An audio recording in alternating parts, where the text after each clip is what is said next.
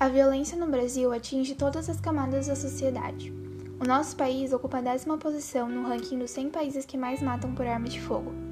Por isso, temos como objetivo conscientizar e alertar as pessoas das diversas causas de violência no nosso país, como as mais de 50 mil mulheres que morreram por conta do feminicídio, e a intolerância do racismo, que é apontada como motivadora do aumento de violência. Por isso, para nos ajudar, você pode participar do nosso projeto Selfie Tira uma selfie representando como seria um país sem violência. Poste em qualquer rede social utilizando a nossa hashtag Fim da Violência no Brasil.